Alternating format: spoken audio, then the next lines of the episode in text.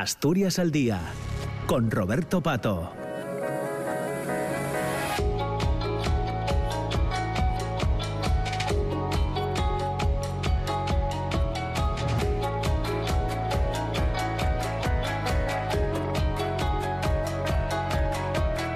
Hola, ¿qué tal? ¿Cómo está? Muy buenos días. Son las 9 de la mañana y un minuto. Bienvenidas, bienvenidos. Comienza Asturias al día en este viernes, en este viernes 24 de marzo. Ya saben que cada viernes hacemos el programa desde la Junta General del Principado, desde el eh, el Parlamento asturiano. Invitamos a los grupos políticos a participar con nosotros para abordar temas que juzgamos de actualidad y en esta recta final de la, de la legislatura, bueno, el viernes 31 todavía estaremos aquí eh, haciendo el programa, viernes de la próxima semana, pero ya eh, todo va camino de una, de una despedida, de, una despedida de los, de los grupos, de los diputados y diputadas que forman parte del, del Parlamento en, en esta legislatura.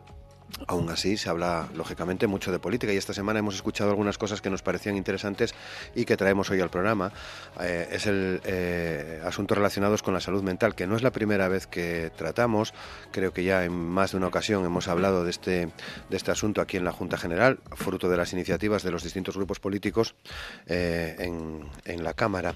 Y esta semana el consejero de Industria, el consejero de, de Salud, perdón, en su comparecencia, en la comisión pues eh, se abordaban estas cuestiones relacionadas con la salud eh, mental, se daban algunas cifras que eh, bueno reflejan quizás cuál es la, la situación ¿no? de los problemas derivados entre otras cosas de la, de la pandemia que influyen o han influido en el aumento de las, de las consultas, de las asistencias por trastornos de salud mental, fundamentalmente en menores, hasta el punto, se daba una cifra, el 6,75% de la población infantil y juvenil está siendo atendida por los servicios de salud mental del, del Principado. Son datos que ofrecía el consejero de salud en la Comisión de Salud eh, al inicio de esta semana, en la que también se anunciaba que Gijón va a contar con un hospital de día destinado a tratamiento de trastornos psiquiátricos de niños y jóvenes eh, en, Gijón.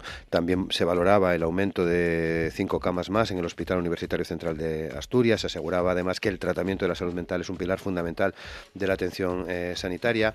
Se hablaba del plan de salud mental, un plan que contiene hasta 240 medidas, una guía práctica de acción. Por cierto que este plan de salud mental se presenta hoy viernes, lo presentará la directora general de Salud Pública, Lidia Clara Rodríguez, y también el responsable, el jefe de servicio de la Unidad de Coordinación del Programa Marco de Salud Mental, UCOSAM del Servicio de Salud, Ángel López. Van a presentar este plan a la una de, de la tarde y nosotros aquí estamos hoy ya recibiendo a diputados y diputadas para participar en el programa y conversar en torno a la salud eh, mental. Son ya las nueve y cuatro minutos. Están eh, con nosotros eh, Sara Álvarez Rouco de, Vox. Está también Ricardo Menéndez Salmón de, Podemos, Armando Fernández Bartolomé del Grupo Mixto, Luis Fanjul de Ciudadanos, Beatriz Polledo del Partido Popular y Carmen Eva Pérez del, Partido Socialista. Muy buenos días a todos y, a todas en el día de hoy. Eh, esperamos por la presencia también de Ovidio Zapigo, que tenía comprometida su asistencia al programa de hoy, y excusamos la eh, ausencia de Adrián Pumares, que no, que no puede asistir, así nos lo comunicaba a mitad de esta, de esta semana. Pues hablemos hoy ya de, salud mental en, en el programa a las 9 y 5 minutos de, de la mañana. Eh, como, como les decía, no es la primera vez que lo traemos pero quizás esta semana, Armando, eh, en la comisión, en la comisión de salud, con la presencia de la comparecencia del consejero, se aportaban algunas cosas y por delante tenemos la presentación de, ese plan. Quería una primera valoración, una primera opinión sobre cómo has visto esa comparecencia que te sugiere toda la situación que estamos atravesando en materia de salud mental. Buenos días. Eh, la verdad es que el plan es Primero, absolutamente necesario. ¿no? Es, un tema que, digamos, viene arrastrándose históricamente, de manera más concreta a partir de el año 2009, que hubo eh, una financiación muy importante para hacer un chequeo del tema de salud mental en, en Asturias. Eh, la cuestión es que luego se fue retrasando la presentación de este plan porque mm, respecto al plan anterior, el del 2015-2020, hubo tres críticas fundamentales desde un punto de vista parlamentario, pero que se recogían, digamos, una opinión generalizada. Por un lado, que había un problema de falta de una memoria de financiación económica, que lógicamente un plan, este es un plan operativo, tiene que tener una financiación. En segundo lugar, porque los profesionales eh, agrupados en sociedades científicas dijeron que no se les había consultado o que no habían podido participar excesivamente en el tema. Y en, tercer lugar, porque desde un punto de vista epidemiológico los datos estaban desfasados. Bueno, desde un punto de vista de la tramitación parlamentaria, ya se lo dijimos el lunes al consejero, creo que hubiera sido por ética y por estética con el Parlamento, eh, hubiera sido necesario que se hubiera presentado este plan en el Parlamento. Desde un punto de vista exclusivamente político, y, termino, Asturias está en busca de modelo de salud eh, mental desde que hubo la reforma psiquiátrica de los años 80. Y hay una. confluyen aquí muchísimas causas, pero bueno, eh, estructurales que podemos entrar luego después. Por lo menos el plan fija objetivos y creo que tiene una decantación que tiene varios ejes. El principal es la distinción entre lo que tradicionalmente han sido enfermedades mentales, que luego podemos entrar un poco en ello, que es a lo que se ha dedicado básicamente la psiquiatría y también asistencialmente con un tratamiento, digamos, farmacológico, que ahora en la nueva terminología vamos a llamar trastornos mentales graves, y luego una serie de trastornos medios, malestares, en fin, malestares emocionales, que no es que hayan irrumpido ahora en escena, sino que ahora de repente, de repente no, a partir del plan de salud, cuando se empieza a entender la salud como un tema comunitario, digo relevante, porque eso ya estaba en, el año, los años 80, eh, entra en escena. Entonces, bueno, yo creo que esos son los dos ejes que pueden explicar el plan, que yo creo que es necesario. Ahora, yo luego voy a decir eh, qué partes eh, oscuras o debilidades veo del plan ante el panorama actual. Muy bien. Bueno, vamos a continuar. Vamos a dar la palabra ahora a Sara, Sara Álvarez eh, Rouco, la diputada de Vox. Sara. Bueno, pues buenos días a todos. Eh, sí es cierto que el consejero anunció en, la comisión del pasado lunes su esperado plan de salud mental y para Vox eh, es muy necesario. Pero los socialistas tuvieron cuatro años en esta legislatura, cuatro años en la pasada, otros cuatro años en la pasada, otros cuatro años, y ahora la verdad es que se permiten el lujo de decir que no es para este, sino es para la siguiente. ¿no? Por tanto, otra vez estamos con futuribles y nosotros nos preguntamos, ¿y si no son ellos los elegidos? Si no son ellos, que ojalá no sean ellos, si no son ellos, ¿qué pasa? Que los que vengan van a tener sus ideas, van a tener otra vez su plan de salud mental. Por tanto, lo primero que quiero decir es que ya está bien de futuribles. No se dan cuenta que entre el anuncio del consejero del pasado lunes y la puesta en marcha va a transcurrir casi un año, porque después esos planes hay ajustes, por tanto va a pasar, va a pasar tiempo. Lo que hay que, hay que decirles es que mm, para el que sufre estos problemas de salud mental, un día un día es mucho, es un infierno, es un infierno para ellos y para sus familias. Y solo ese un día representa la diferencia entre la vida y la muerte, puede, puede representar eso.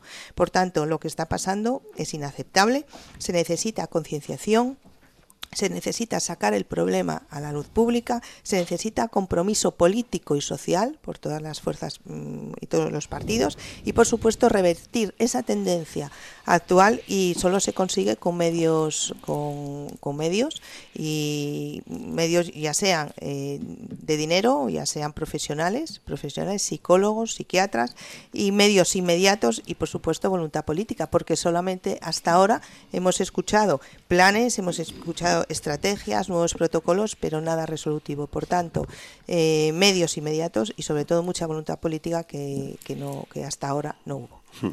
Ricardo Menéndez Salmón, diputado de Podemos. Buenos días. Buenos días. Eh, yo creo que Armando ha situado muy, muy bien, ¿no? con una visión muy, muy templada y muy acertada la relevancia, la necesidad, la ambición y, y, la estructura del, del, plan. ¿no? Yo venía hoy, cuando venía hacia la tertulia, eh, echaba un poco la vista atrás y recordaba una frase que, pronunció nuestro compañero Adrián, en la, Adrián Pumares, en la comisión del lunes, que decía que estaba muy contento de que se hubiera hablado tanto, que quería ver el vaso medio lleno, ¿no? con ocasión de la última Comisión de Salud, que estaba muy contento de que durante esta legislatura se hubiera hablado tanto, con tanta intensidad y en general creo que con tanto ánimo constructivo de, de salud mental. ¿no? Y yo echaba la, mirada atrás justo cuando a mí me tocó entrar en, en el Parlamento en, en, en, diciembre de 2020. Poco después recuerdo una tribuna que hubo en el país muy interesante de Eduardo Madina, que se titulaba Tenemos que hablar de la tristeza. Y recuerdo la intervención de Rejón en el Congreso de los Diputados, que mereció las burlas del Partido Popular cuando le dijeron a aquel famoso, váyase usted al médico, ¿no? Viene usted aquí a hablar de, de salud mental, váyase al médico, ¿no? Aquella chanza absolutamente desafortunada del, del diputado Carmelo Romero. Eh, dos años después, creo que todos los que estamos aquí y todos los que estamos aquí somos conscientes de que hablar de salud mental se ha convertido en mucho más que un lugar común, se ha convertido en una necesidad de, de, de, tanto a nivel individual como, como, como a nivel colectivo. ¿no? Y ya aterrizando un poco en, en, en el plan y, y, recogiendo algunas de las ideas que Carmando ha puesto sobre la mesa, a mí me interesa especialmente que el plan sea capaz de caminar en la dirección de una, ¿cómo llamarlo?, de una especie de desmedicalización del sufrimiento. ¿no? Yo creo que sería muy importante la, que, que, seamos conscientes de que el sufrimiento de las personas, sobre todo este sufrimiento de rango medio que mencionaba que mencionaba Armando, que tiene que ver con nuestra cotidianidad, que tiene que ver con nuestros malestares, que sepamos que detrás de él lo que hay son causas vamos a decir así, políticas, ¿no? O sea, que no, no porque es, es, es, es a veces una tendencia, bueno, pensar que, que, lo que nos hace sentir mal tiene siempre, no, las causas fundamentalmente, mayoritariamente de nuestros malestares, tienen una raíz en el modelo de sociedad en el que vivimos, en el modelo de familia que construimos, en las relaciones laborales que mantenemos. Y yo creo que eso el plan de salud mental, espero y deseo que también, frente a un enfoque puramente medicalizado, también tenga este enfoque de, de, de entender que, que, las causas del sufrimiento eh, casi siempre son políticas. ¿no? Uh -huh. Luis Fanjul, de Ciudadanos. Bueno, como ha señalado ha señalado eh, Ricardo, está muy bien que hablemos de, de, salud mental, porque yo creo que es la gran pandemia, la pandemia oculta que estamos padeciendo y es interesante ir quitando esa estigmatización que sufren las personas que tienen algún problema mental. La salud mental es una parte indivisible de la salud pública. Respecto al plan, eh, bueno, es una declaración de, intenciones, es una cierta prolongación del plan anterior. Eh, es verdad que hace eh, más hincapié en esos problemas, en esos determinantes sociales, económicos, culturales y escolares que afectan a la, a la salud de las, de las personas. Por tanto, casi podríamos decir incluso que es un programa de, de gobierno, una, un programa electoral. Eh, ahora bien, eh, mi temor en esta división que hace el plan entre la salud emocional y la salud mental es que esta necesidad que tenemos por estos cambios en la vida, que ahora vemos que hay coach por todas partes, de que tienes que ser feliz, de que tienes que comer sano, de que tienes que tener ejercicio, que se someten sobre todo los chavales a una presión casi insufrible. Mi, mi, mi preocupación, y lo dice una de las amenazas que en la evaluación del plan anterior, es que desviemos o desfocalicemos aquellos trastornos más graves que tienen ciertas personas y que sufren. Hay algún alguna declaración que yo he oído por ahí, que sufren las familias con esos familiares. ¿no? Por tanto, tiene que haber una compensación entre esos dos, dos ámbitos. Y, y, al final esto es un problema de, de, recursos. Y como bien señaló Armando en la comparecencia del consejero, en salud mental el recurso tiene que ser un recurso humano no creo que con muchas máquinas o tecnología se pueda solventar. Me refiero en el sentido que ahí necesitamos psicólogos, necesitamos psiquiatras y, y, hay que tener una continuidad en las terapias, porque si no tenemos esos recursos, si al final a un paciente se le mira una vez cada seis meses, pues estamos expulsándolos hacia el sector privado. Por tanto, como declaración de intenciones está bien y luego hablaremos de una parte que a mí me parece muy importante, que es la salud emocional en el ámbito educativo. Beatriz Polledo, Partido Popular. Buenos días. Bueno, pues buenos días, buenos días a todos. Y, yo creo que este es un tema que, se ha hablado mucho en esta legislatura. Afortunadamente, eh, bueno, pues la pandemia quizás, eh, entre todos los males que ha traído, ha traído una cuestión que en este caso es hablar de salud mental, bueno, pues eh, dejando atrás los estigmas y los tabús y eso, eso yo creo que es, que es positivo, ¿no? Eh, por otro lado, hemos visto multitud de, intervenciones, ¿no? incluso yo creo que el pleno pasado el, propio presidente, a una, pregunta al presidente, habló de, cómo la salud eh, mental es una prioridad en este gobierno, como otras muchas de las que dice que son prioridades, pero luego a la hora de, eh, de que acompañen los discursos a los hechos, pues vemos una vez más que el gobierno hace bonitos discursos, pero si nos vamos a los hechos, pues este plan llega con retraso. Llega con retraso, eh, más de un año y medio de retraso, según lo que se tenía eh, previsto, las estimaciones eh, del gobierno, y pues me preocupa, ¿no? Me preocupa que se hable de prioridades y que veamos cómo este plan llega, llega tarde, como todo lo que trae este gobierno, y se aprueba sin la tramitación parlamentaria correspondiente. Es un plan que todavía no ha venido al Parlamento, que es lo que todos eh, hubiéramos eh, deseado. O sea, está sin aprobar, por decirlo eh, de alguna manera, o sin, sin poder aportar desde los distintos grupos políticos. Y lo decía mi compañera Sara, bueno, este es un plan de un gobierno que se presenta cuando estamos ya, la semana que viene es el último pleno que vamos a, debatir y que ya quedaría para la legislatura siguiente con el escenario abierto de quién gobernará la legislatura siguiente. Esa es la, cuestión, ¿eh? que si este plan que aprueba un gobierno, pues va a servir para el gobierno que pueda haber dentro de, unos meses. Dicho esto, otro fracaso más de este gobierno que pone el foco en los problemas que para él son prioritarios y vemos como por la vía de los hechos, pues luego pues queda eh, en un plan de bueno, pues tardío, no voy a decir fallido, pero tardío. ¿eh? Yo creo que veremos, habrá que, hablar mucho de ese, de ese plan y, veremos qué pasa si se lleva eh, a buen término. Yo creo que eh, los problemas de salud mental a nadie se nos escapa que después de la pandemia pues hay un aumento del 43% de personas que bueno, pues que tienen problemas con respecto a hace seis años. Yo creo que los datos en, este, en esta cuestión eh, también son importantes. Y luego está todo el tema de la salud mental en los jóvenes. ¿eh?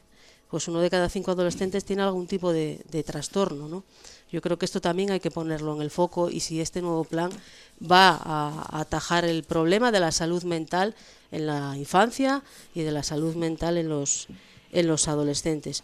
Yo creo que eso, esos son los, bueno, los objetivos que a, nuestro entender debe abordar este, este plan, se debe priorizar en esa prevención, en la integración eh, transversal en todo el sistema de, salud, se debe contar con la participación de las familias y sobre todo, muy importante, eh, qué herramientas tienen ahora mismo el, el, profesorado, por poner un ejemplo, mm. pues para hacer frente qué recursos, qué herramientas se les va a dotar para hacer frente a este problema, como digo, tan importante en esa eh, etapa eh, de la adolescencia y viendo también o poniendo el foco en el gran número de suicidios que tenemos en Asturias. Estamos a la cabeza eh, y, también mirar los datos de esos suicidios, suicidios en, en la población joven. Yo creo que, que, es un reto que tendremos que afrontar todos la siguiente legislatura y de la que al menos ahora se habla pues eh, con cierta normalidad y eso yo creo que, es positivo.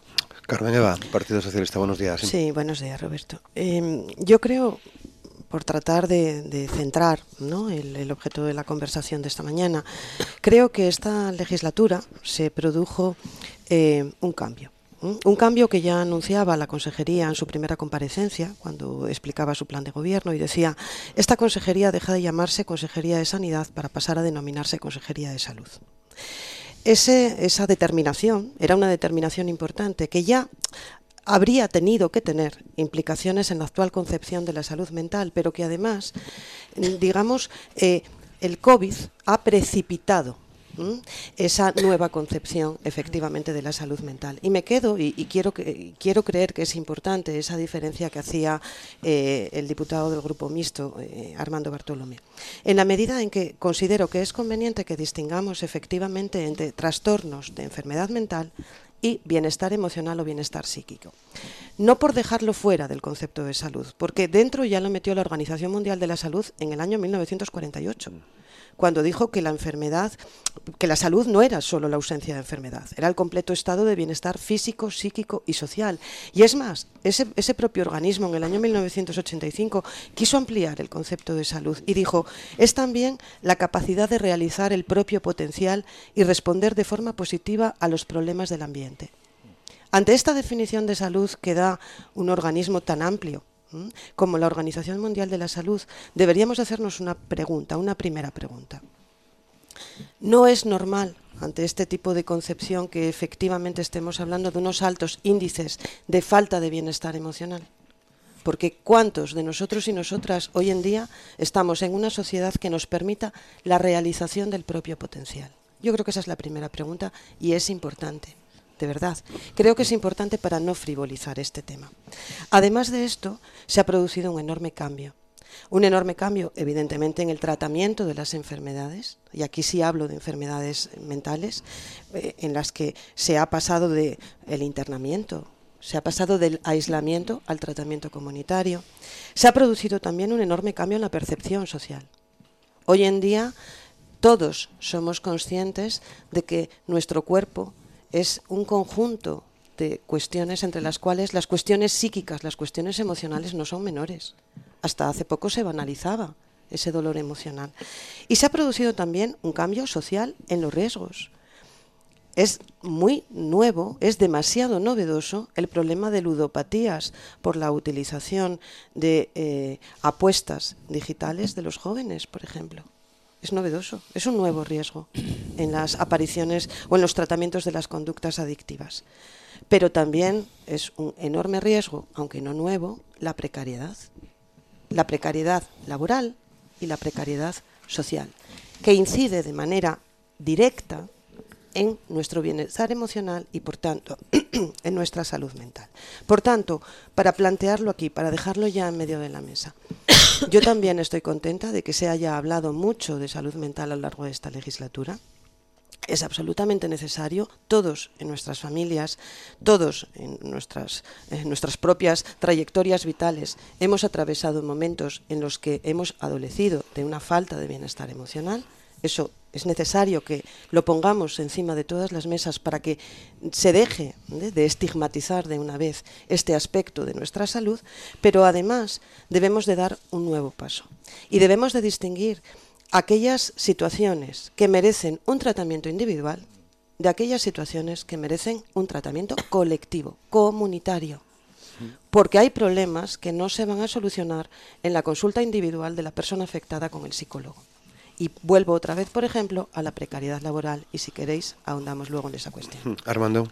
Vamos a ver, yo, yo creo que por bien de los oyentes me parece que, creo que deberíamos intentar un poco, eh, eh, quiero decir, clarificar un poco de dónde venimos y, y el plan a que intenta responder, entiendo yo, con tensiones incluso corporativas. De hecho, hay hoy unas declaraciones del presidente del Colegio de Psiquiatras. Vamos a ver.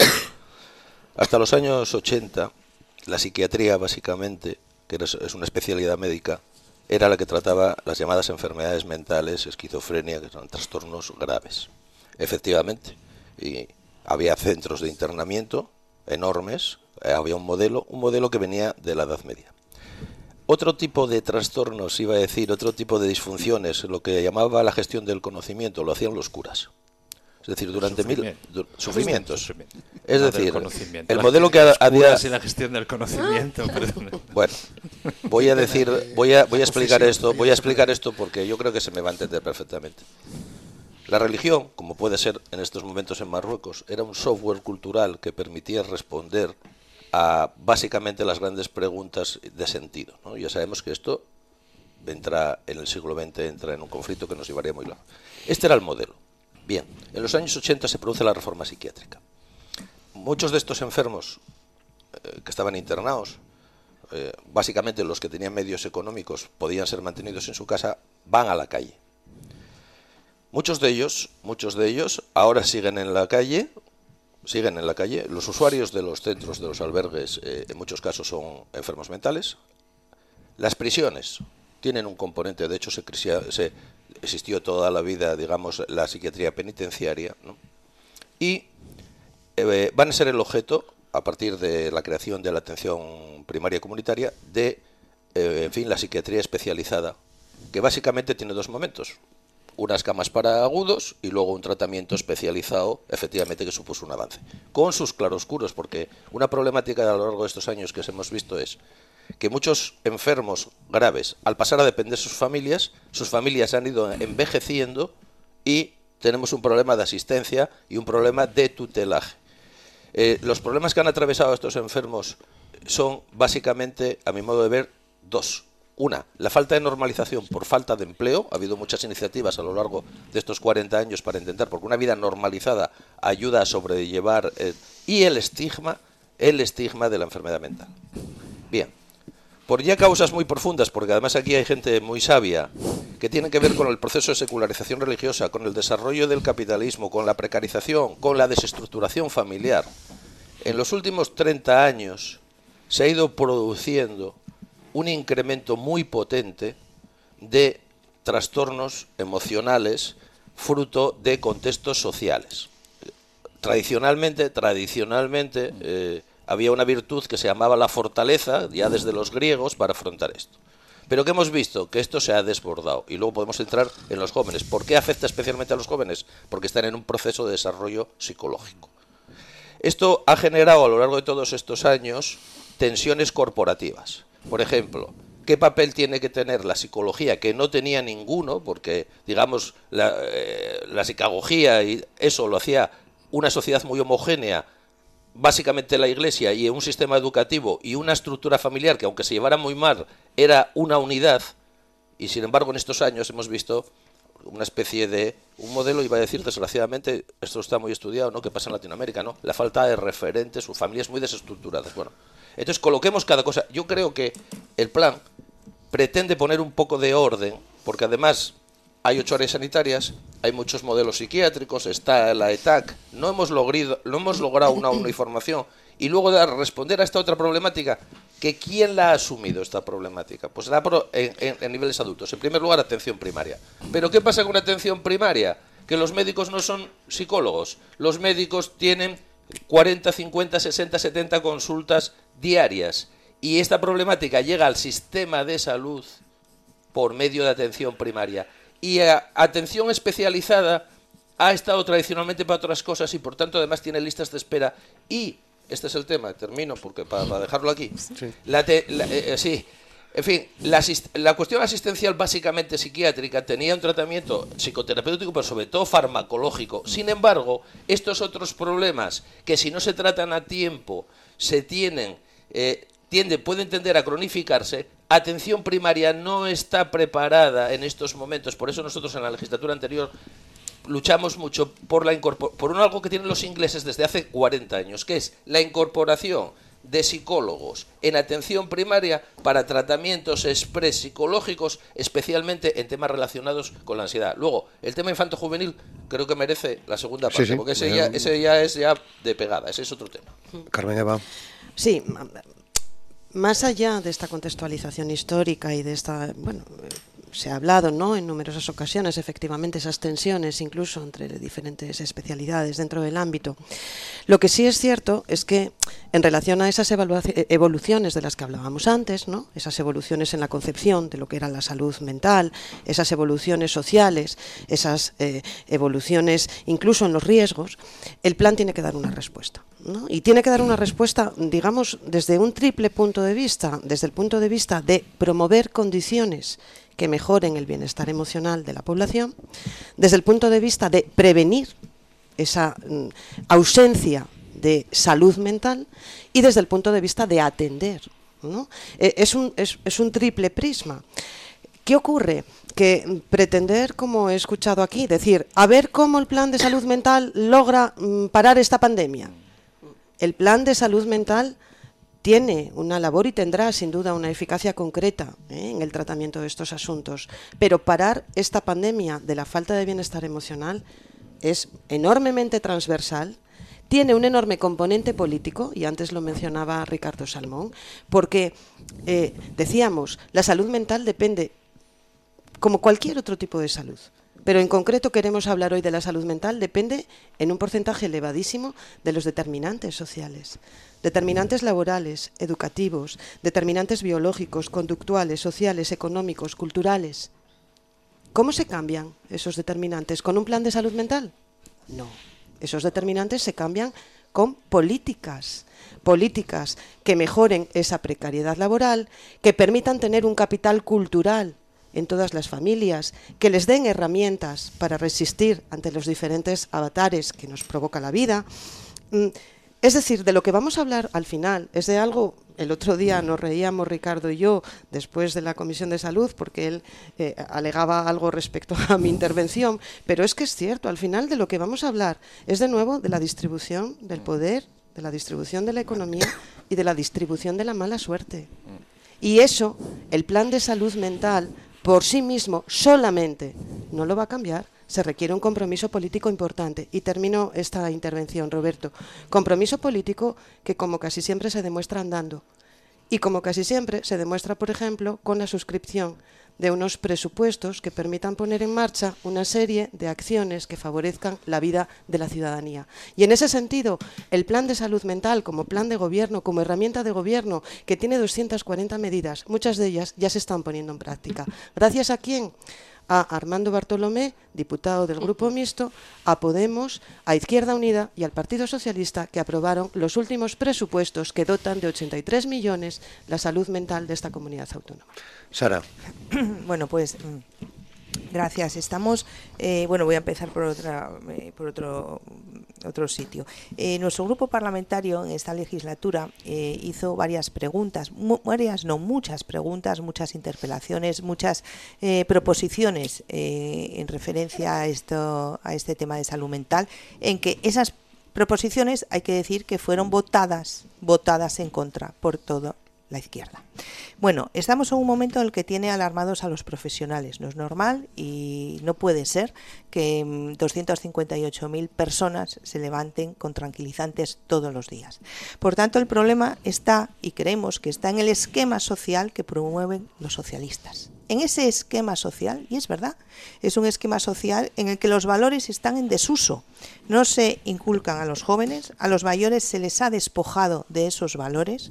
El esquema social es un esquema social sin referencia a ninguno, en el que prima totalmente la inmediatez y el vacío existencial, en el que esto hace que las personas carezcan de recursos para poder afrontar y enfrentarse a esa angustia que les, que les propone y les, eh, les produce esa, eh, ese mm, contexto social y en este caso vamos a hablar de los adultos. Los adultos no tienen trabajo, las familias están totalmente desestructuradas.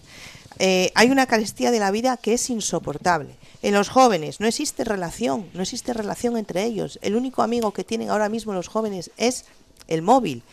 El apoyo, el apoyo familiar tampoco existe, ha desaparecido. No hay referencias. Prima la violencia entre ellos. Yo ayer pues fui eh, a un colegio, no voy a decir el cual, eh, y, a la puerta estaba un niño, niño tendría 12 años, 13, pues estaba pegando a otro niño más pequeño y había dos chicas al lado, dos niñas de esa edad de 13 o 14 años, pues grabándolo con el móvil. Eso pasó ayer en Gijón y lo vi yo.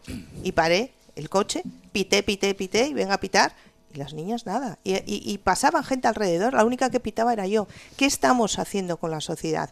En resumen, esto no, no se puede permitir. No se puede permitir lo que está pasando, por mucho, por mucho que haya un plan de salud mental, por mucho que haya eh, psicólogos, mm, psiquiatras, que nosotros de verdad lo valoramos mucho, valoramos un plan de salud mental, pero hasta que no se cambie la estructura social, que hablaban, hablaban aquí, y hablaba la, la diputada del Partido Socialista, Hablaba, por ejemplo, de la pobreza. La pobreza, estamos en menos de un millón de habitantes y tenemos 292.000, casi más de un cuarto de millón de habitantes en riesgo de pobreza y exclusión social. Son ellos los que tienen el poder, son ellos los que tienen las medidas para hacer frente a esto y no hay. Y, ya por último, acabo, el tema de los presupuestos. todos nos están diciendo los consejeros, es que vosotros, por el grupo Vox, no votasteis los presupuestos, pero les importa, les importa algo, eso queda muy bien para, las, para, para el exterior les importa algo, pero si ya los presupuestos ya estaban pactados. Por tanto, ni nos escuchan, nos ignoran, hasta en las propuestas más importantes y ahora les, nos dicen que quieren que hubiésemos votado los presupuestos. Por supuesto que no, no lo vamos a hacer. Ricardo. Bueno, algunos apuntes sobre todo lo que se está diciendo. Primero, ya que está fresco, yo no me reconozco en ese análisis eh, apocalíptico que se hará puesto sobre la mesa. Y bueno, fíjate, ya no voy a acudir a, un compromiso político, voy a acudir al hecho de que tengo tres hijos. O sea, no reconozco ese retrato eh, anómico, violento, de absoluta ausencia de, referentes personales y colectivos que, se ha puesto sobre la mesa. Eh, al hilo de esto, bueno, lanzo la idea de que posiblemente la salud mental, como todas las saludes, eh, comiencen por la casa de cada uno.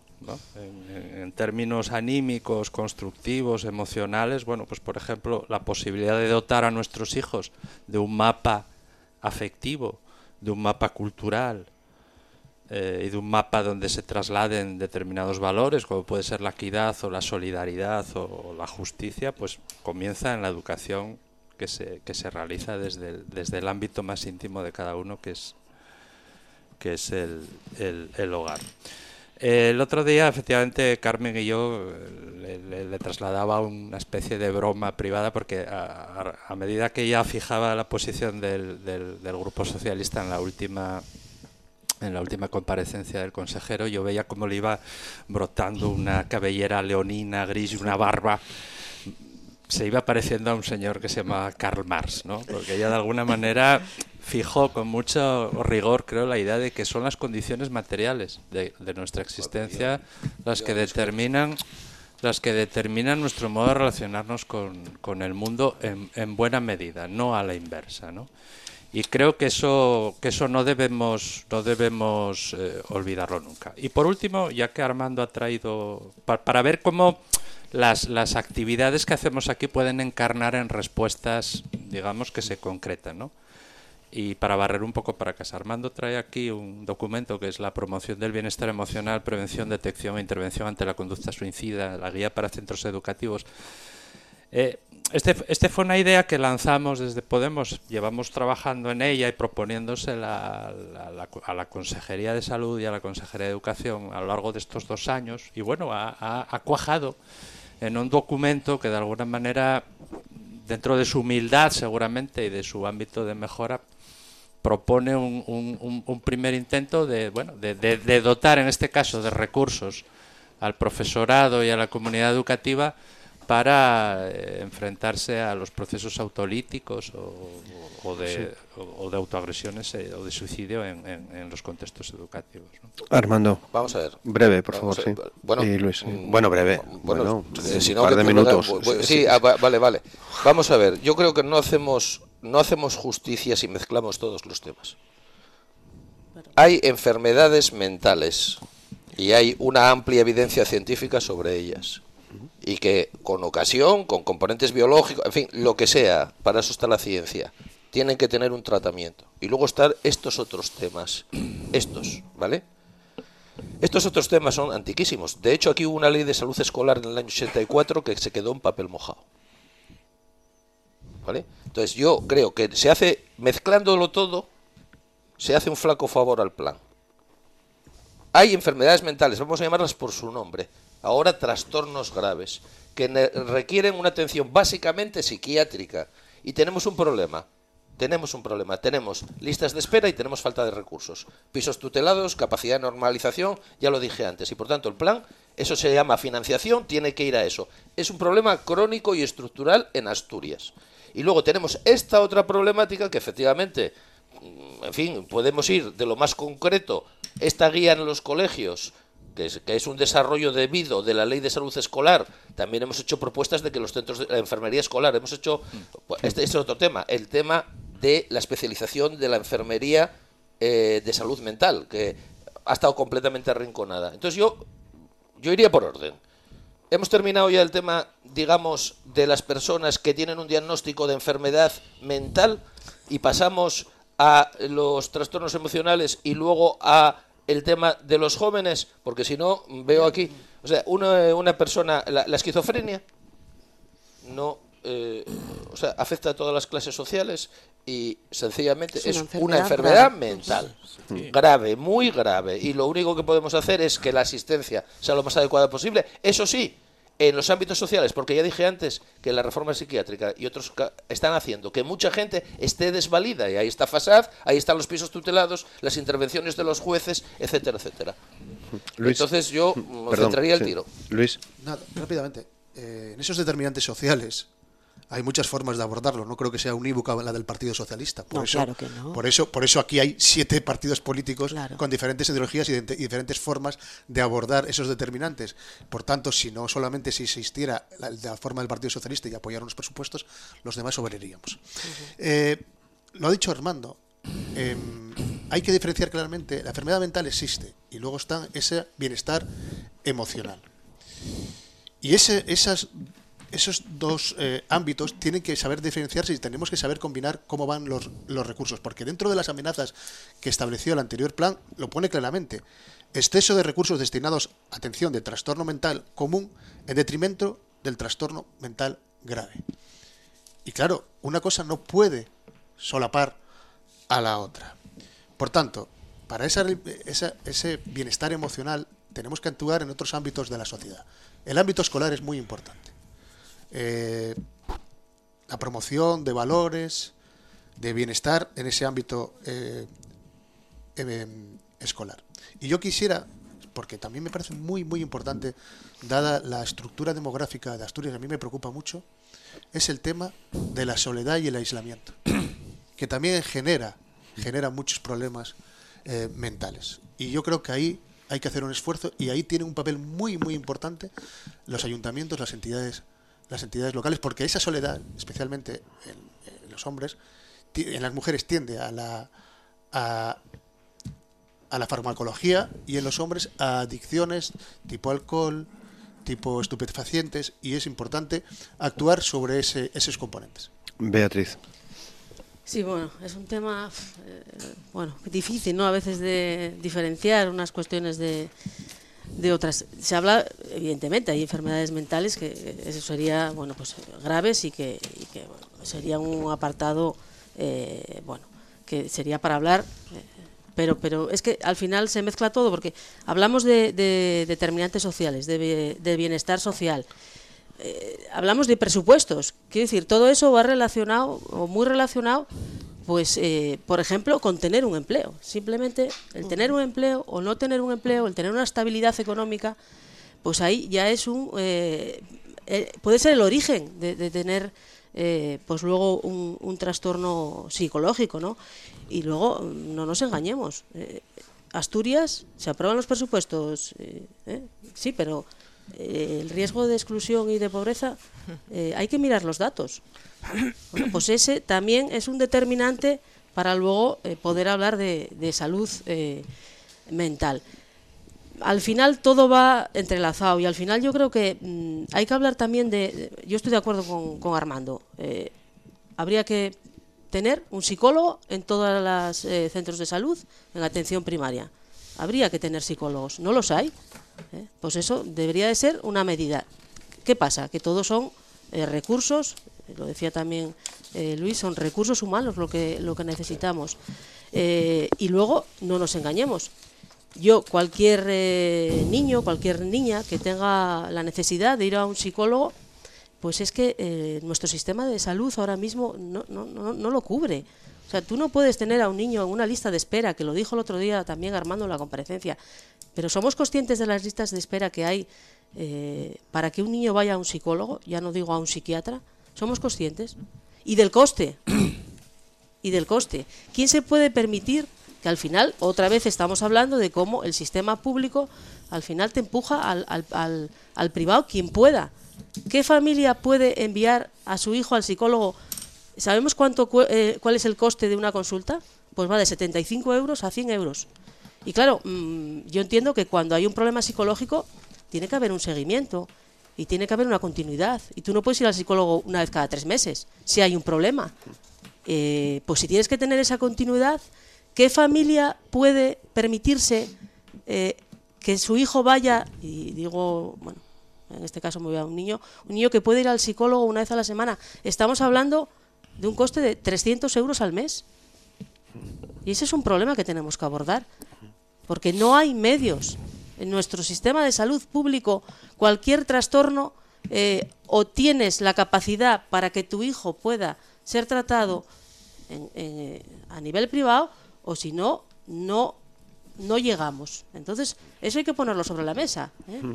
Bueno, eh, creo que pulula desde que comenzamos precisamente sobre, sobre esta mesa la situación social.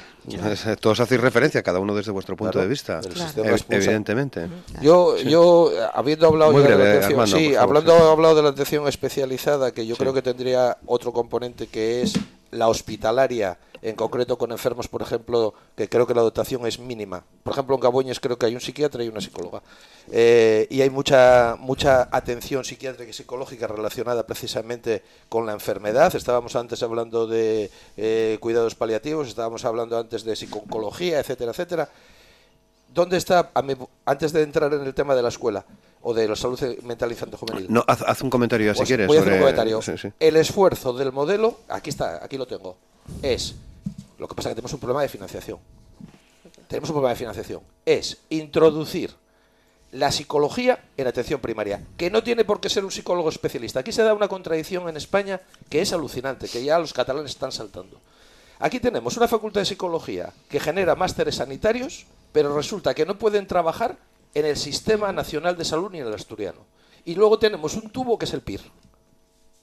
Es decir, eh, porque ya dije antes que incluso había cuestiones corporativas, es decir, la psiquiatría con diversos modelos en función del área sanitaria. Luego resulta que están los psicólogos que hacen el PIR, que resulta que la propia administración saca cuatro plazas al año, 172 plazas este año en España. Y luego tenemos 48 facultades de psicología 48 facultades de psicología en España, con sus másteres universitarios, por cierto, muy pocas plazas en Asturias, con lo cual muchos estudiantes tienen que pagar 6.000, 7.000, 8.000, 10.000 y 12.000 euros al año en una universidad privada para poder sacarse el máster sanitario y resulta que el sistema sanitario público no contrata a psicólogos sanitarios.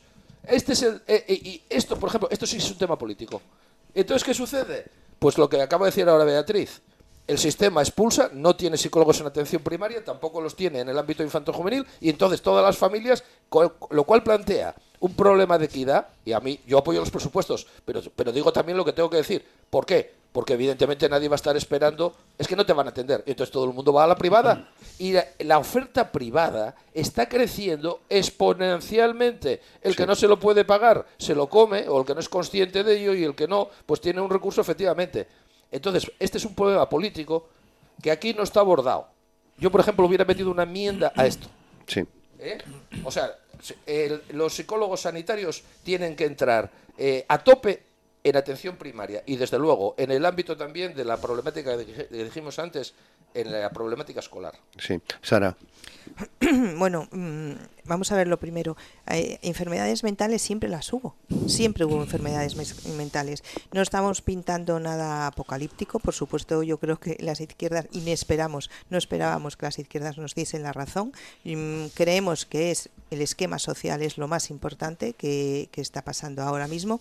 Eh, lo que se tiene que tener suficientes profesionales para que esos niños y adolescentes se les dedique más de 10 minutos por consulta, que ahora mismo van a salud mental y se dedica 10 minutos. ¿Y sabe cuánto? Y lo voy a decir aquí, en el año 1987, y lo sé, y lo sé, ¿cuánto se dedicaba por consulta a salud mental en el año 87? 10 minutos y seguimos exactamente igual.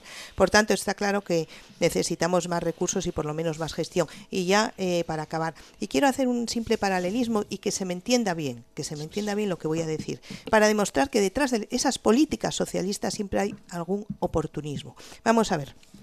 ¿Cómo puede haber tanto, tanto dinero y tantos recursos alrededor de las mujeres? Alrededor de las mujeres y nada alrededor de la salud mental.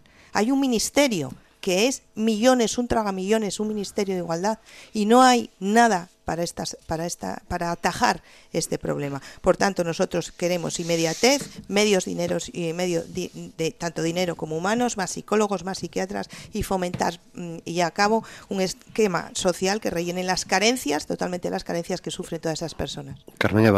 Bueno, me coloco, como ocurre habitualmente en este tipo de debates, pero también en los parlamentarios, en un punto de partida en el que me siento ya un poco perdedora. ¿Por qué? Porque yo, como portavoz del grupo que apoya al gobierno, no voy a decir lo contrario de lo que están diciendo mis compañeras, que dicen todo va mal. Yo no voy a decir todo va bien, porque sería mentira, sería mentir. No todo va bien, se ha hecho un esfuerzo importantísimo en incrementar el número de psicólogos clínicos en atención primaria, pero aún no son suficientes. Es necesario aumentar este, este esfuerzo. Y es verdad, existe, cómo no, un sesgo de género, igual que existen en todas las saludes, la salud, eh, también en salud mental en contra de las mujeres. Las mujeres tienen un índice de medicalización en Asturias del doble ¿eh? en atención del el consumo de, de ansiolíticos respecto a los hombres. La pregunta es, ¿se beneficia a la salud mental de las mujeres cuando se niega, por ejemplo, el problema de la lacra de la violencia de género que se ejerce contra las mismas? Esa es la pregunta que tenemos que responder, que debemos responder. Mm, por, eh, me imagino que esta ya será seguramente mi última intervención, por tanto, quiero contestar algunas cosas que he ido escuchando. 952. Precisamente, precisamente porque hablamos de responsabilidad política, Beatriz, yo creo que todos debemos preguntarnos, porque la política también es un determinante para la salud mental. Y todos debemos de preguntarnos en qué medida cada uno y cada una de nosotros, nosotros con nombre y apellido, los que estamos hoy aquí sentados, beneficiamos o perjudicamos a la salud mental de nuestros mm, ciudadanos y ciudadanas, las personas a las que representamos, con las palabras que escogemos, con eh, las exageraciones que en ocasiones eh, utilizamos y eh, también con el manicaísmo con el que a veces tratamos de hacer política. Y digo que todos tenemos que hacer ese análisis, yo también. No es una crítica al resto. Yo asumo mi parte de responsabilidad en el cuidado también de las personas que me rodean. Eh, decía antes lo del género, solamente ya para finalizar. Dice el experto que ha elaborado un trabajo para el Ministerio de Trabajo eh, español relacionado con la precariedad laboral y la salud mental una frase en un titular publicado ayer en El País que me parece concluyente.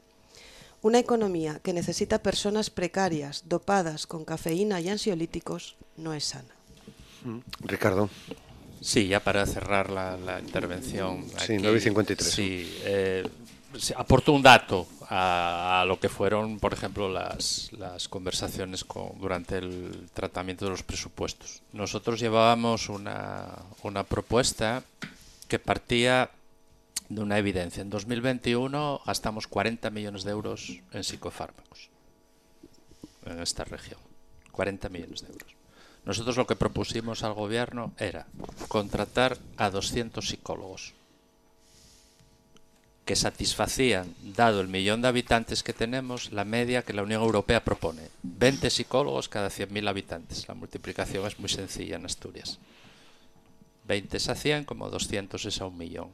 El gasto de contratar a estas personas era menor, bastante menor, que el desembolso que se hace eh, cada año eh, con psicofármacos. Insisto un poco en, esa idea eje que lancé al principio. Intentemos, cuando sea posible, yo no, en ningún momento he negado la mayor que Armando puso sobre la mesa, la evidencia de que hay enfermedades mentales que no tienen que ver con ninguna condición material de existencia. Pero intentemos, en el resto de afecciones, desmedicalizar los procesos y atender más a la base objetiva de ese desencanto, de esa desafección, de esa precariedad que hay. Siempre recuerdo la butade, que no es una butade, era una imagen muy gráfica que Guillermo Rendueles mandaba a ciertos pacientes. Usted no necesita un psiquiatra, lo que necesita es un sindicalista. Beatriz. Sí, bueno, yo creo que ya para cerrar también, eh, al final eh, podemos eh, debatir, pero yo creo que este, lo dije además en la comparecencia del consejero de salud, yo creo que aquí es un tema en donde tenemos bueno que encontrarnos, ¿no? Y, esta portavoz, yo creo que en ese en ese sentido siempre ha tendido la mano a no hacer trincheras de un tema tan sensible y tan importante. Dicho esto, yo creo que estamos todos de acuerdo en que lo que hace falta son más recursos. Eso yo creo que es impepinable. Y bueno, pues eh, el movimiento se demuestra andando y estoy totalmente de acuerdo. Y yo creo que ese va a ser va a ser eh, bueno pues el tema a, ver en los próximos cuatro años. De verdad quién apuesta por poner eh, remedio a un problema en donde eh, sin duda alguna Armando lo decía estoy de acuerdo hacen falta psicólogos y nuestras facultades tienen esos psicólogos y no se entiende que no puedan estar en, esa atención primaria. Y ese sí es un tema y un debate político que desde luego mi grupo eh, abordará, espero, desde el gobierno. Luis Fanjul. Bueno, primero, decir, insistir en lo mismo, es, un, es una especialidad el tema de la salud mental que necesita recursos humanos. Y, no vamos a, a cambiar el sistema de la noche a la mañana, no vamos a incorporar psicólogos constantemente porque el sistema a lo mejor necesita esas pautas. Por tanto, si tenemos esas listas de espera tan impresionantes, a lo mejor sería un campo a explorar en esa, esa colaboración público-privada. Es decir, como acabamos de decir, muchas veces esos problemas de salud mental no pueden demorarse. Y hay que atenderlos, hay que atenderlos. Por tanto, a lo mejor la Administración debería plantearse esa colaboración. Y para finalizar, yo creo que debemos congratularnos de que por, fin la salud mental esté en el debate y que empecemos a, eliminar esa estigmatización que tienen los enfermos, que tienen las familias, y es importante. Claro que hay muchos determinantes sociales. Y no los vamos a cambiar tampoco de la noche a la mañana. También hay que tener un poco de resiliencia y tampoco todo se puede obviar y, solucionar con un tema de, terapia. Es una declaración que hizo el responsable de gestión mental clínica del área 3 de, de Avilés. Así que vamos a, intentar aplicar este plan que yo creo que es un plan que tiene buenas, buenos fundamentos, pero al final, como siempre, es un problema de voluntad política y de recursos de recursos. Bueno, pues ya lo dejamos aquí, son las 9 y 57. Eh, eh, nos tenemos que despedir, rayando como, como cada día a las 10 de la mañana. El viernes vamos a volver, día 31, eh, la última semana, el último pleno de la legislatura y seguro va a ser la última tertulia que hagamos aquí en esta, en esta temporada. Así que a muchos de vosotros y vosotras, no sé si os volveré a ver el próximo viernes. En cualquier caso, ha sido un placer haberos tenido en el, en el programa. Ricardo Menéndez Salmón, muchas gracias. Un abrazo, Roberto. Armando Fernando Bartolomé, muchas gracias. Sara Álvarez Rouco, muchas gracias. Carmen Eva Pérez, muchas gracias. Beatriz Polledo, muchas gracias. Y Luis Fanjul, muchas gracias. Y a todos ustedes les esperamos el lunes. Vamos a hablar de inteligencia artificial y formación profesional, al hilo de unas jornadas que se están desarrollando, se han desarrollado esta semana en un instituto de, de Oviedo, en el, en el Fleming. Queremos comprobar cómo se trabaja en la formación profesional en relación a, una realidad muy, muy presente, la inteligencia artificial. A las 9, Asturias al día, en la radio pública. Les esperamos. Feliz fin de semana. Gracias.